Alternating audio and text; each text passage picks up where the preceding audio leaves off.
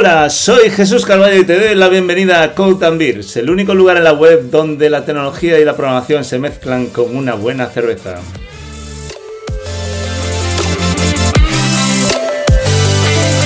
En la charla anterior hicimos un repaso por los principales hitos de la inteligencia artificial, desde Alan Turing, el primero que se imaginó que algún día las máquinas podrían llegar a pensar, hasta hoy en día, 2023, año en que se inicia una nueva era para la historia de la humanidad.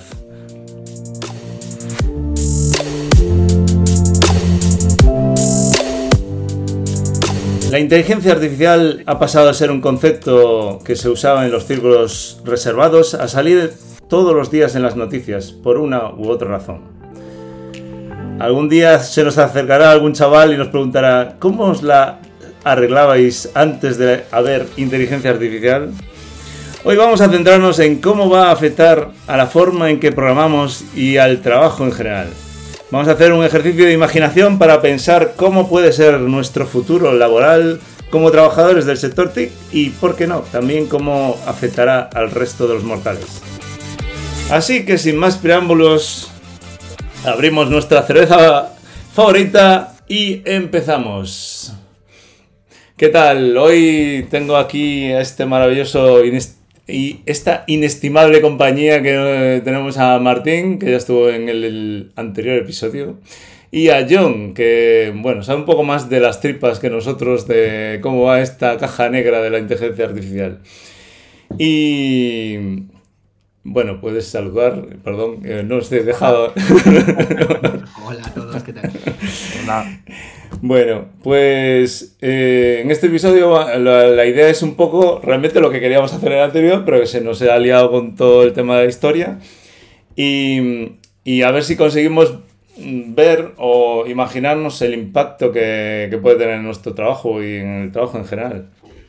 Y si queréis, lo que podemos hacer es ver un poco las últimas noticias, si veis... Eh, He recopilado algunas noticias que están últimamente en boga y a ver qué, os parecen. Bueno, vamos a poner un poco de, de sección, de música de sección. Bueno, yo no oye nada, pero hay música de fondo. No escucho la música, pero me la imagino. Exacto. Bueno, pues la música es un poco alegre comparado con, los datos que, que voy a contar. Parece ser que 14 millones de empleados desaparecerán, de empleos desaparecerán en 5 años debido a la acción de las tecnologías de la IA. Eh, más de 180.000 personas en el sector tecnológico han sido despedidas en el 2023 y parece que los roles un poco tienen que cambiar. Pero estos son un poco catastrofistas, pero había algo más interesante de gente en concreto que había tomado decisiones, lo tengo aquí, en el business, eh, aquí, en el confidencial. Que os puedo poner la... Si vais en el enlace, a ver, voy a poner el escritorio para que se vea lo que estoy viendo. Aquí. Em, a mí lo que me llamó la atención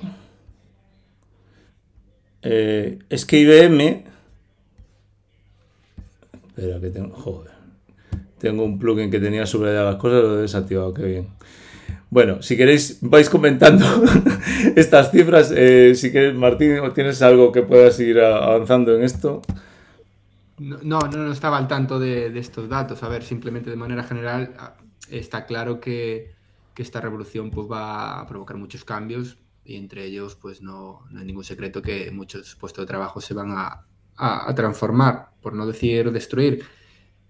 Eh, hay que saber adaptarse. El problema que, que, achacan algunos expertos es que esta revolución va a ser muy rápida. Es como, por ejemplo, con, con, Internet, que también ha destruido muchos sectores, o bueno, ha cambiado muchos sectores, ha destruido muchos empleos. Esta comentan que, que es una revolución que va a ser muy, muy rápida y en los próximos años. Pero eres optimista, pesimista. Yo soy optimista, eh, yo soy optimista, yo creo que hay que estar preparados, creo que no hay que tener miedo, hay que regular eh, hay que regular la, inteligencia artificial, pero no lo veo como algo catastrofista. John, ¿quieres comentar algo? Bueno, yo esta noticia en concreto tampoco la, tampoco la tenía, pero sí que, por ejemplo, escuché lo de los 300 y algo millones de empleos que podían desaparecer a lo largo de no sé cuántos años eran, 10 o más, no me acuerdo.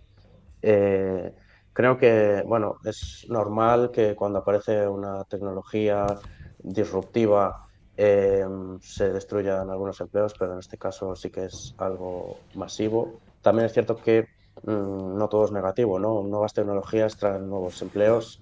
Creo que, no sé si la semana pasada hablabais de ello o, lo vi yo por ahí en, la chuleta, en el guion que había por ahí, eh, que, mm, eh, los empleos de hoy eh, o, los estudiantes de hoy trabajarán en cinco años en, empleos que todavía no existen. ¿no? Creo que eh, era algo que iba por ahí. Y esto viene ligado a las tecnologías que van apareciendo. Entonces, yo creo que debería haber un equilibrio realmente, ¿no? Es decir, si se destruyen empleos, debería la tecnología debería permitir Mm, reubicar, ¿no? Iba a decir relocate, ¿no? Ya del inglés, reubicar a, a, las personas de alguna manera en esos nuevos empleos de alguna manera. Pero, pero es que la, diferencia es que mm, el otro día decía Frank y, y, es verdad que muchos se dicen, bueno, es que ya ha habido lo de Internet y, y ya realmente nos ha afectado a todo, pero Internet, el boom fue en el 2000 y, y tardó más de 10 años en realmente llegar a todas las capas de la sociedad. Pero esta inteligencia artificial parece que está llegando a, todas las capas en menos de, no sé, en cuatro meses ya de repente todo el mundo ha usado ChatGPT. Y, y parece que todas las empresas se han puesto como locas que a decir, hostia, es que tenemos que usar inteligencia artificial. No sé, bueno, no, o sea, yo sé que va a ser bueno a la larga, pero parece que vienen curvas, ¿no? Sí, yo creo que nos ha pillado por sorpresa a, todos, ¿no? Quizás la primera pista nos la dio, por lo menos la primera que yo conozca, nos la dio Dali cuando, cuando de repente aparecieron esas, esas primeras cuentas demo en las que podías mm, meterle prompts a, a Dali o a Dali 2 y eh, y, te sacaba imágenes, ¿no? Y entonces empezó a hablar de que iban a desaparecer puestos en diseño gráfico. Que eso eh, fue el verano pasado. Me acuerdo porque le eh, mandé... Sí, sí, lo comentamos. Ha pasado, algunas empresas y han realizado despidos también en, el ámbito de, de, de ligados a, a, a, lo mejor no a DALI concretamente, pero a otras herramientas de imagen, ¿no? de generación de imagen. Y mm, eso nos dio la primera pista, a lo mejor ya otras tecnologías lo dieron antes, no lo sé, yo donde, lo empecé a ver. Eh, luego, bueno, los programadores conocemos eh, Copilot, la mayoría, y, y cuando lo usa, los que lo usamos en el día a día, eh, nos damos cuenta ¿no? de que a lo mejor, mm, donde antes a lo mejor había mm, pues un programador senior y dos juniors, pues a lo mejor Copilot reemplaza a uno de esos juniors, ¿no? porque si había un programador junior... Pero, ¿tú crees que ahora mismo ya está pasando? Eh, esto está pasando, claro, hay empresas que, que, han reemplazado eh, a programadores junior al, al, puesto de codificador que había antes, ¿no? Es verdad que nos hemos acostumbrado a que haya full stacks, a, a que haya eh, posiciones muy, muy cualificadas o con muchos skills en la misma persona, pero antes pues había un analista, había un arquitecto de datos, había un arquitecto de infraestructura y había un codificador al final, que era ese que traducía lo que el analista mm, plasmaba en pseudocódigo o en, o, en, diagramas o ML, en lo que fuera, ¿no? El que lo traducía al código final. Pues en las empresas en las que había codificadores mm, desaparecen porque realmente ese trabajo lo, a día de hoy lo hace, lo hace GitHub Copilot. Y, y en las que no había un codificador, pero se, se utilizaba ese esquema de mm, varios, eh, un senior o dos seniors y el resto, mid seniors o juniors, pues algunos de los juniors desaparecen porque su trabajo los, los hace Copilot. Entonces, ¿qué está pasando aquí? Lo hablaba, bueno, hoy mismo lo hablaba con una persona y, y la semana pasada también lo, hablé con otra persona, que es que los nuevos programadores tienen que entrar ya como mid senior prácticamente. Ya, los puestos junior mm, se reducen muchísimo Y, claro, ¿cómo, ¿cómo entras tú como mid-senior a programar una empresa si no tienes experiencia? Acabas de salir de un bootcamp o, o, de la universidad, o un ciclo superior, de lo que sea. El mid-senior es una figura que requiere a lo mejor dos, tres años de experiencia ya. Eh, la única forma que tienen es presentar pues, un proyecto propio, ¿no? que, haya, que hayan hecho en el tiempo libre y que digan, bueno, pues mira, le he metido 200, 300 horas a este proyecto. que con un proyecto no te haces senior, John. O sea, eh, no, te haces senior haciendo un proyecto de no sé qué. Claro, eh, pero es que eso es a lo que hemos llegado ahora, ¿no? Entonces, quizás eh, los, los, más listos, los más avispados, verán que, que, que eso es lo, a lo que hay que hacer ahora, ¿no? U otras estrategias, ¿no? Esa es la que veo yo, pero habrá otras estrategias y y habrá que divulgarlas, ¿no? Habrá que enseñar a la gente mira, pues, no, empiezas desde abajo, tienes que empezar desde el medio ya. Si te parece, volvemos un momento a la noticia que ya tengo subrayado aquí el rollo. Si Martín, si quieres comentar algo. Sí, a ver, yo tengo una visión un poco distinta de, de John. Yo, yo, creo que aquí el, eh, sí que obviamente habrá esos casos, sí que hubo muchos recortes en las tecnológicas, pero yo creo que los recortes que hubo tienen que ver gran parte por la situación del mercado, por la situación de, pues las grandes tecnológicas, Microsoft, Meta, etcétera, los grandes recortes que hicieron en, en 2022, 2023, un poco por su situación financiera y porque los beneficios eran menores a, a los esperados, porque bueno, una coyuntura económica pues, eh, pues de nuevo crecimiento, ¿no? Eh, sí, y con respecto al tema de los perfiles, eh, yo no creo, o soy optimista y creo que las empresas, más que a lo mejor despedir a, los juniors, lo que van a hacer ahora con estas nuevas tecnologías, estos programadores junior que tienen acceso a estas tecnologías, pues van a ser, pues a lo mejor, eh, programadores ya no tan junior, van a tener más capacidades, van a poder entregar mucho, aportar mucho más a la empresa. Y ya no te estoy hablando de los mitos de lo, o de los serios. Entonces, yo creo que esto lo que nos va a permitir es hacer, eh, ser más productivos y entregar más, más proyectos. Entonces, eh, no lo veo como que un copilot reemplace a, un junior, sigue siendo necesario, sino que el junior se, se puede nutrir de, de estas eh, tecnologías. A ver, yo creo que lo de John, realmente, yo no creo que ahora mismo nadie sustituido por el copilot, ahora mismo el copilot te ayuda, vale, te ayuda, pero no, no sustituye nada y el chat GPT te hace trozos de código, pero como no sepas dónde meterlos o cómo preguntarles, ahora mismo yo creo que no es la situación, pero que va a ser un futuro inmediato, eso sí, eso estoy totalmente de acuerdo. Eh, de todas formas, para volver un poco a la noticia que me parece, a ver si la comentamos un momento, esto es aquí. Eh, o sea, la predicción es que, o sea, está claro que eso, ahora mismo están empezando a tomar decisiones de este estilo las, las tecnológicas y, y, bueno, todos en general. Esta noticia me llamó la atención porque IBM anuncia claramente que 8.000 puestos de trabajo se van a sustituir por inteligencia artificial. 8.000. British Telecom eh, suprimirá, suprimirá 55.000 puestos de trabajo en la década. Bueno, que no es a este año que viene, claro, va a ser progresivamente. Y estos son estimaciones que, bueno, eh, la realidad nunca, nunca sabes por dónde va a ir.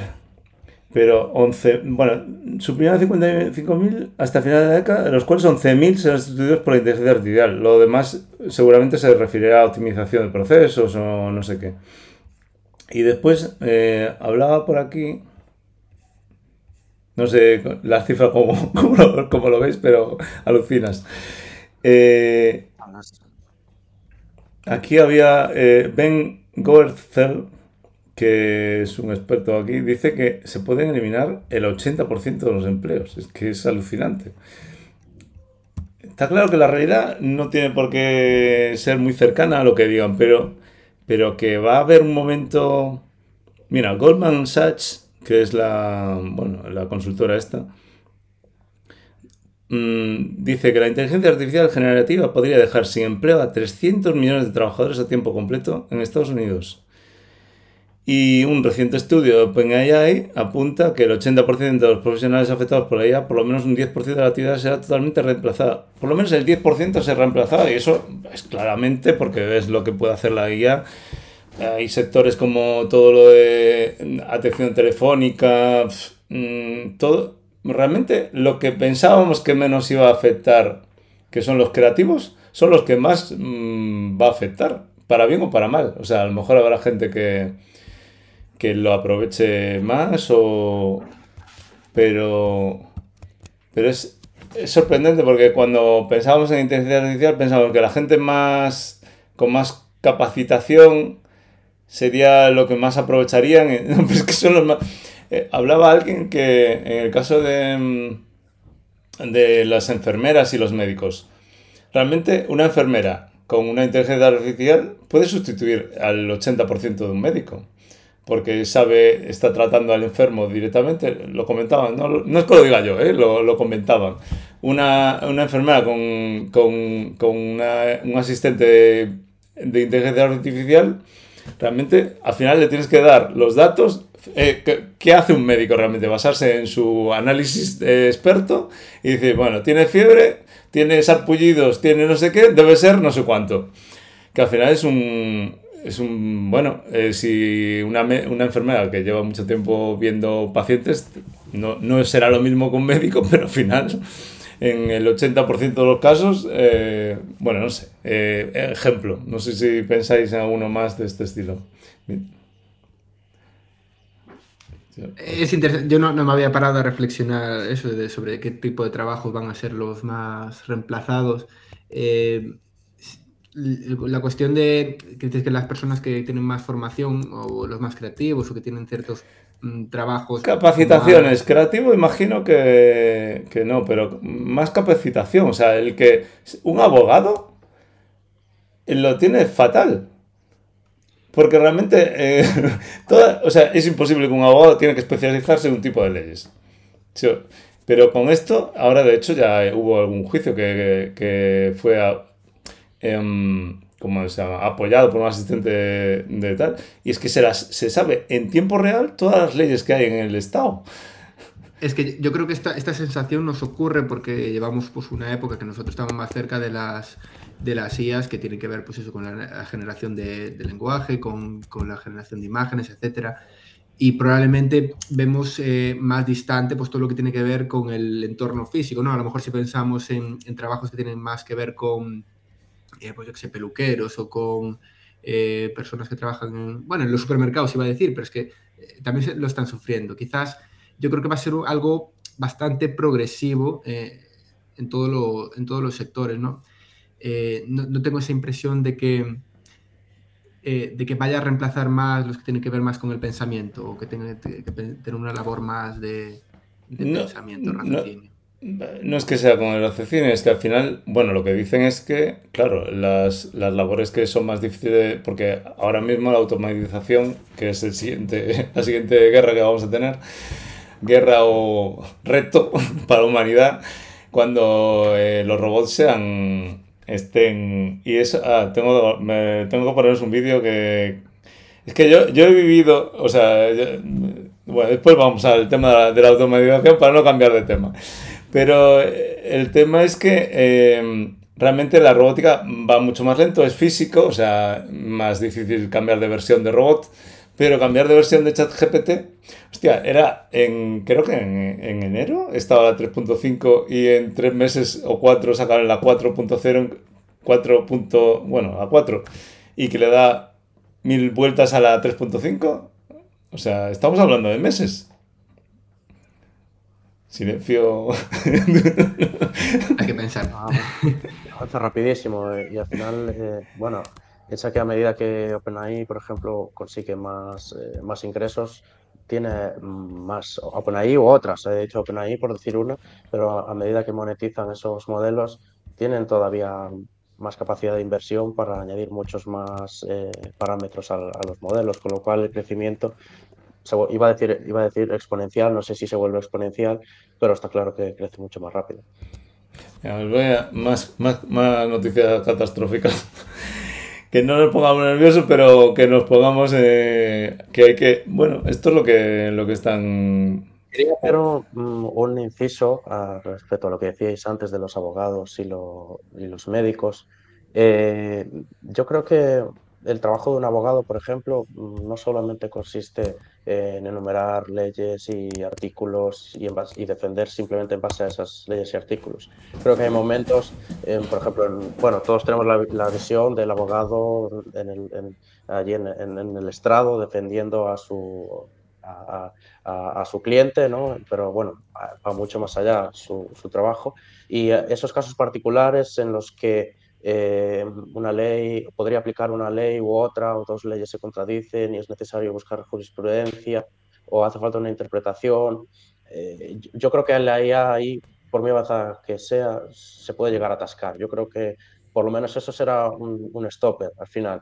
El otro día hablabais de, de, de, las, de las IAs que juegan al ajedrez entre sí, que se enfrentan entre sí, eh, y que una IA le gana a otra cuando no, que te das cuenta, que te das cuenta, creo que lo dijo Paul, que te das cuenta de que la IA sabe que, va a empezar a perder cuando empieza a hacer movimientos raros. Yo creo que va a pasar un poco eso ahí, que si, hay una IA que intenta hacer de abogado eh, y se encuentra con casos muy raros, em, probablemente ahí aparezcan esos... esos ¿Y, no le va a pasar, ¿Y no le pasa a las personas? ¿No crees que le pasa a las personas? Mm, yo no creo que le pase. Bueno, habrá abogados mejores y abogados peores, por supuesto. Pero eh, probablemente un buen abogado sepa, eh, no lo sé, no tengo conocimientos de, derecho ni, gente cercana que sea que los tenga, pero probablemente un, abogado se vea venir esos casos o, si no se los ve venir en el momento en que llega, sabe, sabe reaccionar, tiene una experiencia detrás que yo veo difícil que solo lo reemplace una, en mi opinión. Bueno, yo no creo que sea solo, pero es que un mogollón de trabajo de becarios que es de papeleo y de, burocracia, que de hecho ya hay servicios ahora mismo, ya han salido servicios de, para, para rellenar multas. O sea, en Estados Unidos hay un servicio de rellenar multas que está masacrando a la administración porque, claro, antes era un, bueno, un trámite que hay que andar, rellenar un formulario, eh, allí le dice una multa de no sé qué, ¿qué tengo que hacer? ¡Pum! Rellena esto, mándale esto.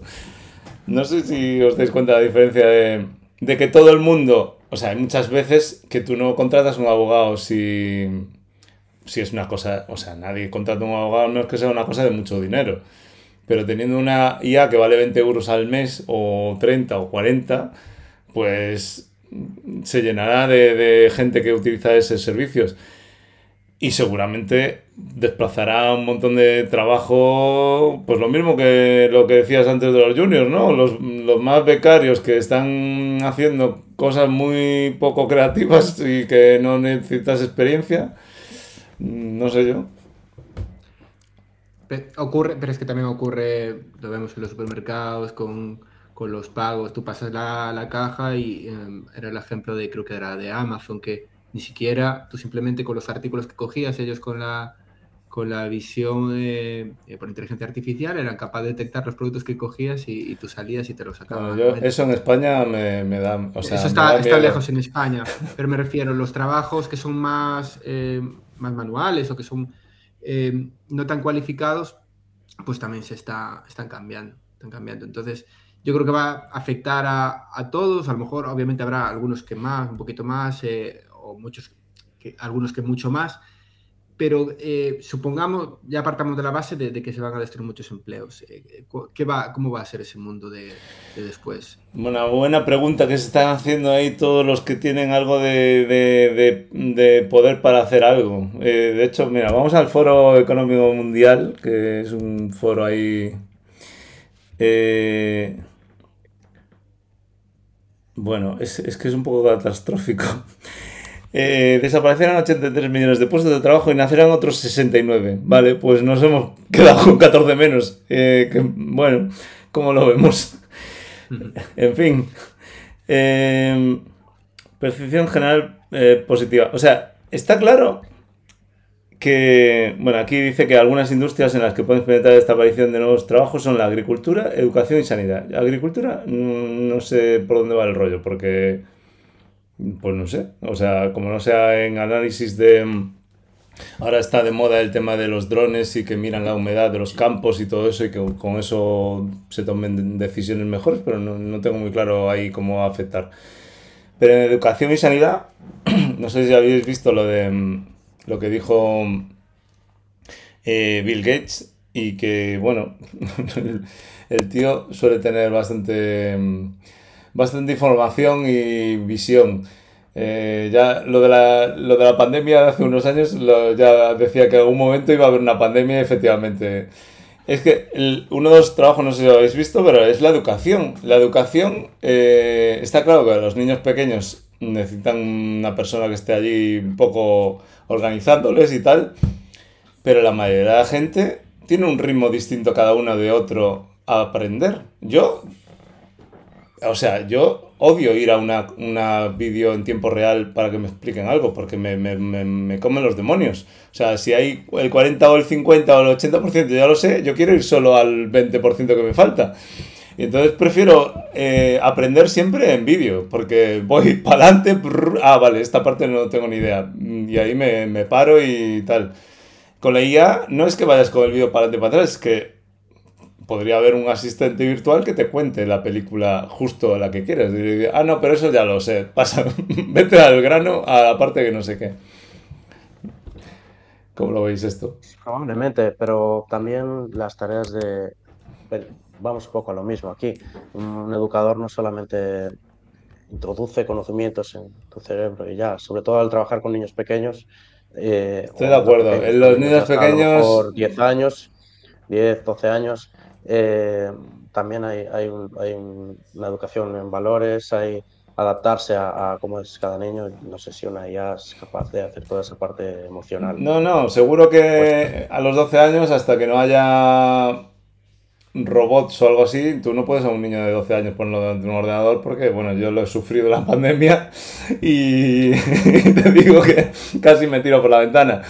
Pero el, el, a partir de la adolescencia, que ya de hecho ya usan ordenador para todo, a lo mejor no de adolescencia, pero es que a partir de ahí hay un mogollón de formación de universidad, universidad formación reglada sin reglar, de idiomas, de hay un mogollón de, de, formación aparte de la... Claro, yo lo veo, claro, yo lo veo más, por ejemplo, en la, en la universidad, ¿no? En la universidad... Eh, eh, sí que es verdad que, por lo menos en la online, que es la que, es donde yo estudié, yo no hice una carrera completa, pero hice, hice el primer año por la UNED y, cuando estudias a distancia es o vas al ritmo que, te marcan o, no hay otra.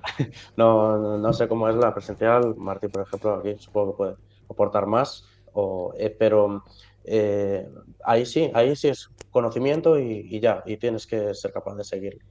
Ahí a lo mejor sí. Y además, incluso en, por ejemplo, en adolescentes, a lo mejor ya, eh, por ejemplo, con ChatGPT, cuando tú cuando le haces una pregunta y, te da la respuesta que te dé, si tú le pides que te lo diga de otra manera, eh, es capaz de decírtelo de otra manera, es capaz de decírtelo de 15 maneras, a lo mejor, no sé, nunca he llegado a tanto, pero bueno.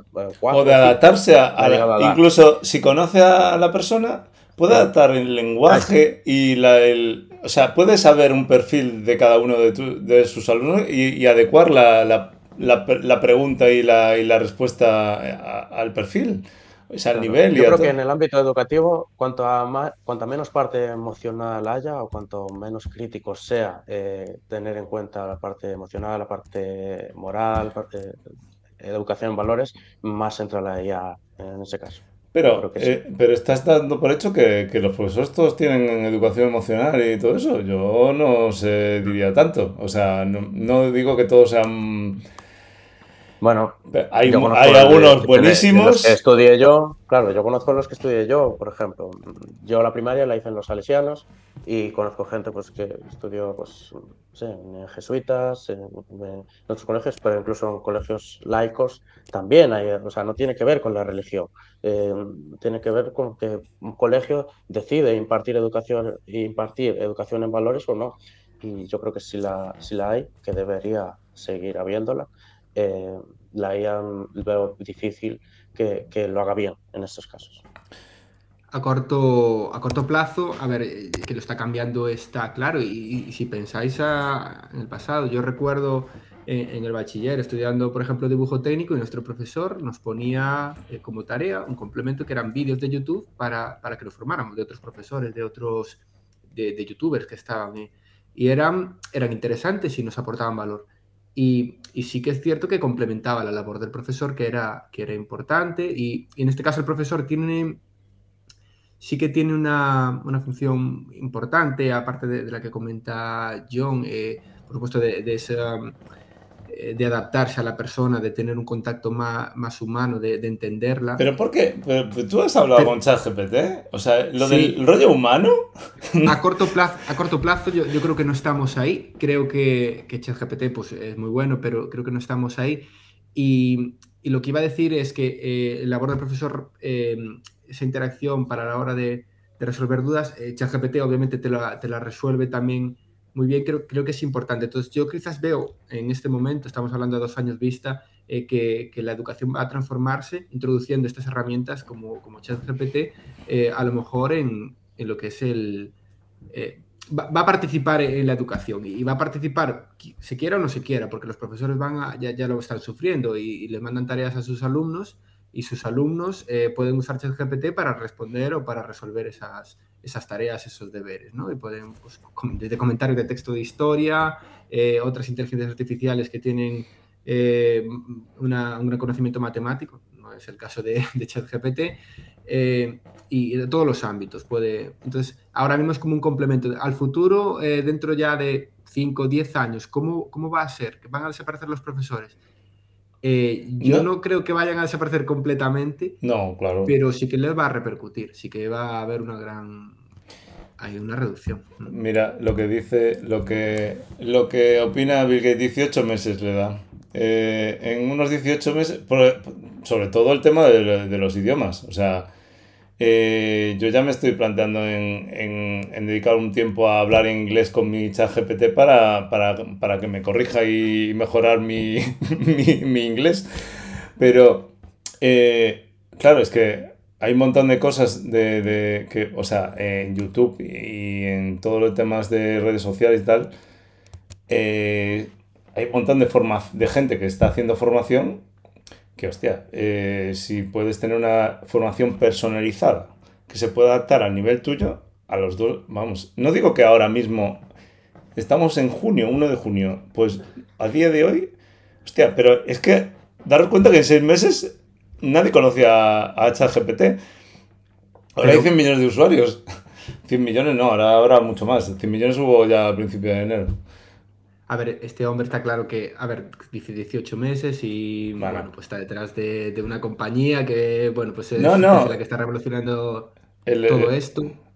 Eh, pero lo detrás de una compañía, el, Bill Gates, no sé si has conocido un poco la trayectoria y sigue siendo, pero aún vi unas, unas, eh, ayer fue que dijo ahí unos tal, me gustaría que fuera Microsoft quien ganara el rollo de los asistentes virtuales.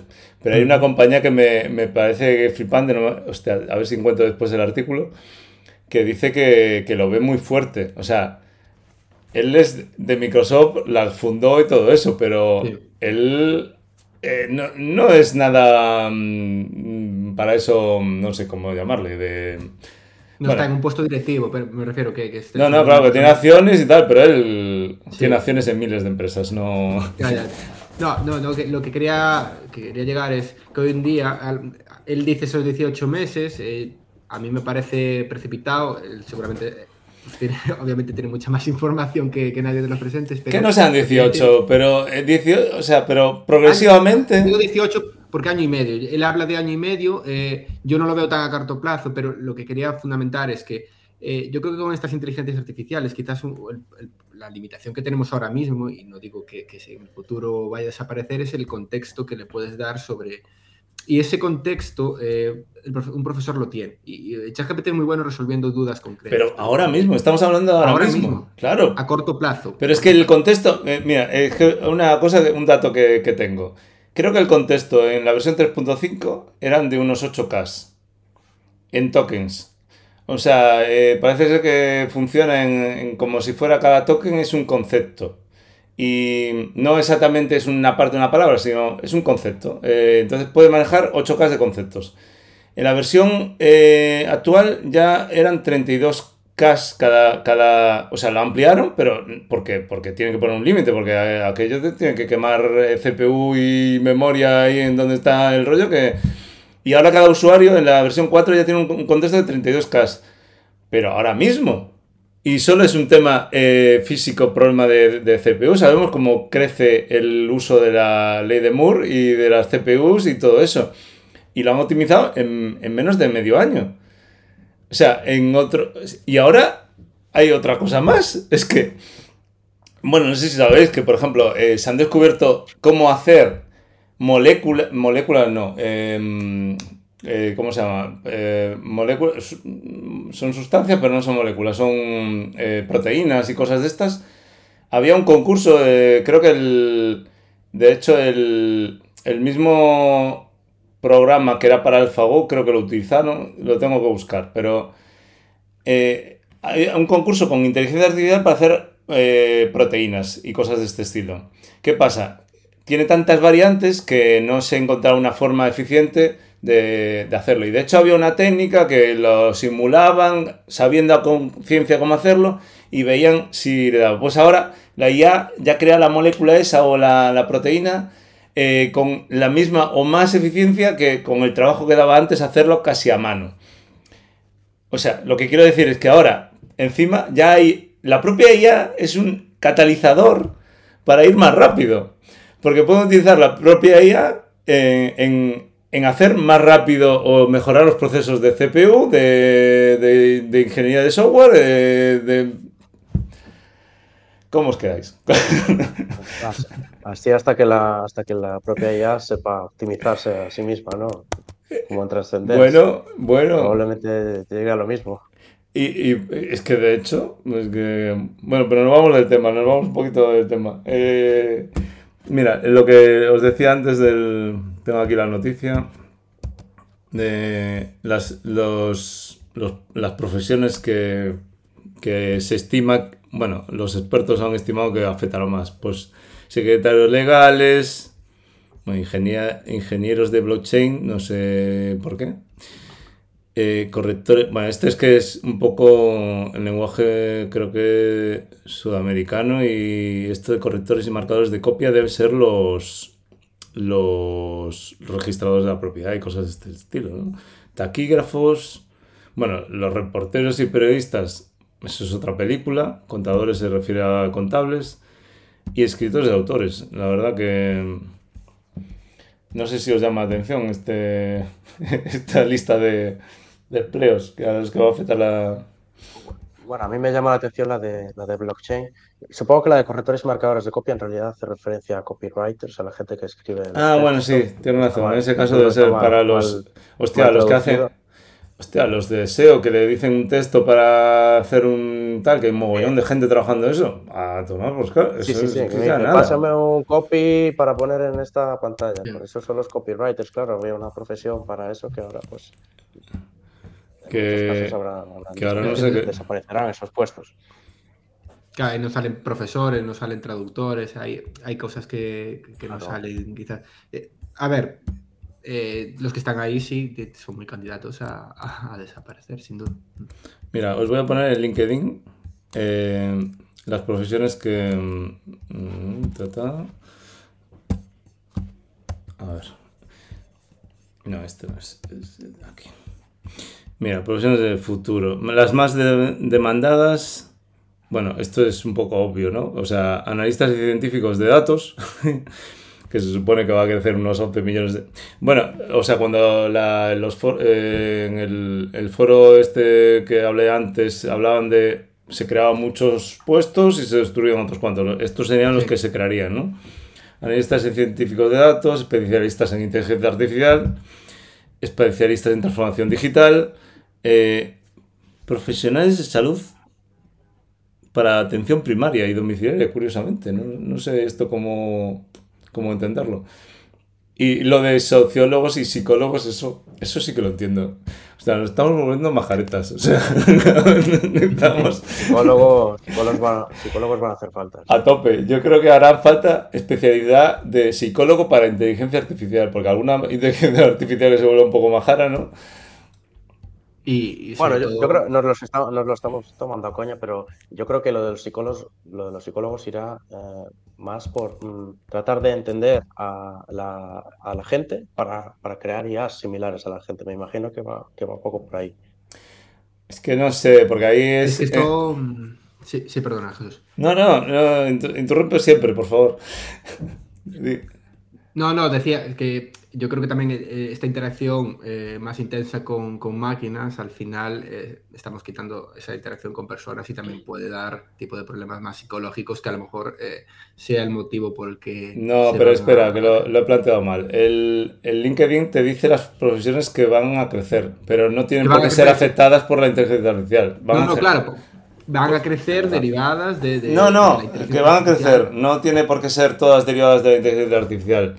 Eh, de hecho, o sea, yo lo de los psicólogos creo que está más normalizado. Antes, pues tenías un problema y ibas al cura, y ahora, pues eh, ya está más normalizado de, ir al psicólogo para ciertos problemas que tal. Y yo creo que hay una.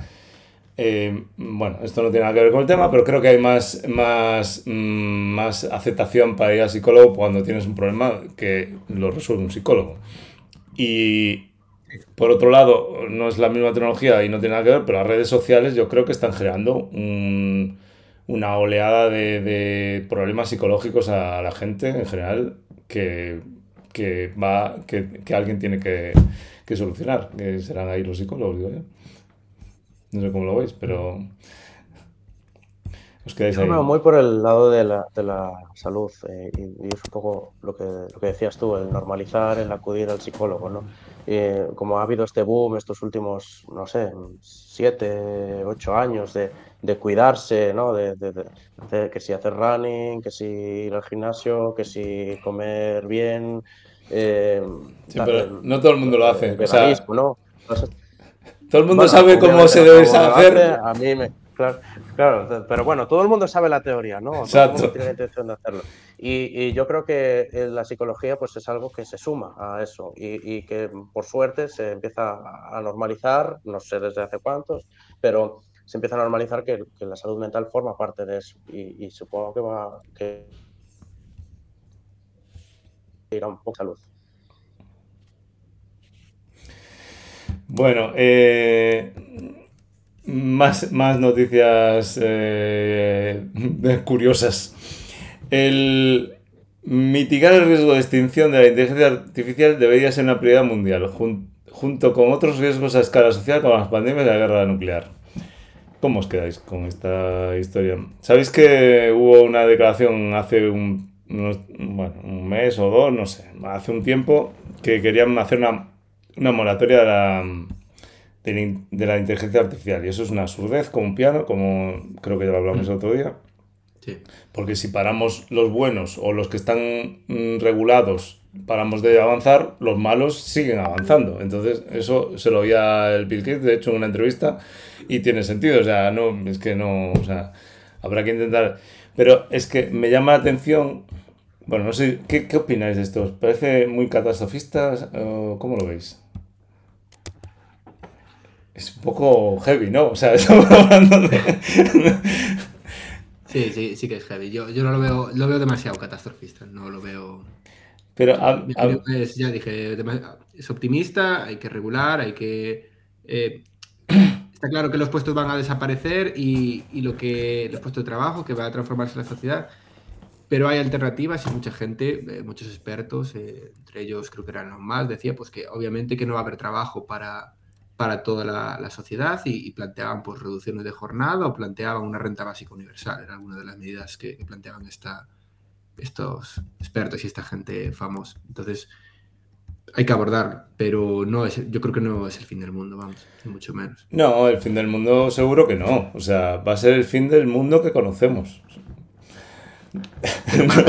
Pero para peor, me refiero. No, no, no, sé si para peor o para mejor, pero va a ser un cambio. O sea, yo soy optimista a medio plazo.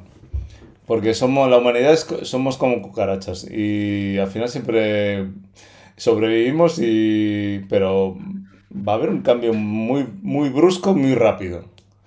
Pero el tema. Es, eso sea irse un poco de, tema. Pero. O sea, lo que. Está, eh, lo que me me hace tener en consideración mucho el tema es que quienes hacen este escrito, es que, ¿sabéis que hace una semana o dos el Sal Altman, que es el mm, fundador de OpenAI o el, CEO, e eh, declaró ante el Congreso de, Estados Unidos, eh, no sé si lo habéis oído la noticia, pues... No, no la había Sí, porque él, él quiere que se empiece a regular el tema de la inteligencia artificial. O sea, a ver, el tío este, no sé si habéis visto un poco su trayectoria, pero es un idealista. De hecho, no tiene acciones en su propio, en OpenAI. Tiene un sueldo y dice que, de hecho, este tío se forró con temas de, de startups y tenía una, una historia ahí que mm, bueno, estaba rico y ya y es un tío, mm, está claro que mm, muy inteligente y que debe ser bastante idealista, porque de hecho en el Congreso, una pregunta que le dijo un congresista, pero claro, quería tirarle por el rollo de, bueno, a ti te vendrá de puta madre esto que van las acciones eh, con lo de ahí. Bueno, a mí me, va bien, pero realmente yo no tengo acciones en OpenAI. y, el congresista, pues creo que necesitas un abogado y un manager, un agente comercial, porque vas mal. Lo que quiero decir que este tío que parece, o no sabemos lo que habrá detrás, pero parece bastante idealista o no sé, se ha juntado con mucha gente que ha trabajado la IA de, de cerca y que tiene mucha más información que nosotros y están preocupados porque se regule cuanto antes. Porque está claro que, a lo mejor ellos pueden tener buenas intenciones, pero hay sitios, naciones y tal muy curiosas que si consiguen una IA y la entrenan de una forma inadecuada, puede hacer cosas que no se, no se sepa cómo controlar. ¿Qué, ¿Qué opináis de esto? ¿Cómo lo veis? Bueno, Supongo que, ellos eh, dan, esas recomendaciones públicas porque le, verán el potencial, ¿no? Como dices tú, están más cerca de, las IAS que desarrollan y, verán mucho más de cerca lo que, el potencial que tienen. Pero esto de regularlas, em, o sea, lo veo, le veo el sentido en el ámbito económico, por ejemplo, ¿no?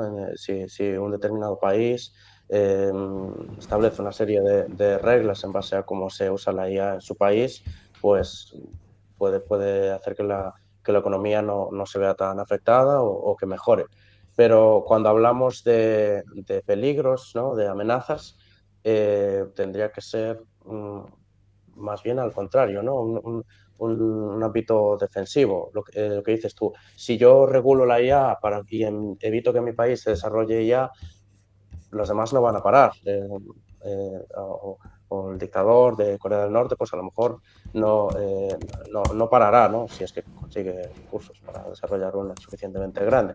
Pero entonces lo que hay que hacer es, lo contrario, unificar esfuerzos para, para evitar que, que el, el, loco del grupo, digamos, pueda salirse con la suya.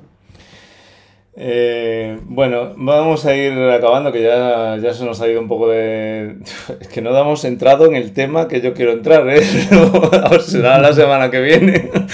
Es que estamos entrando, claro, en los, en los primeros puntos mucho y está bien, yo creo que es interesante y quizás es demasiado optimista intentar abordar todo este tema en una única eh, charla. Tampoco para... Pero, pero bien, yo creo que así lo comentamos y, y creo que todo lo que estamos comentando es súper interesante.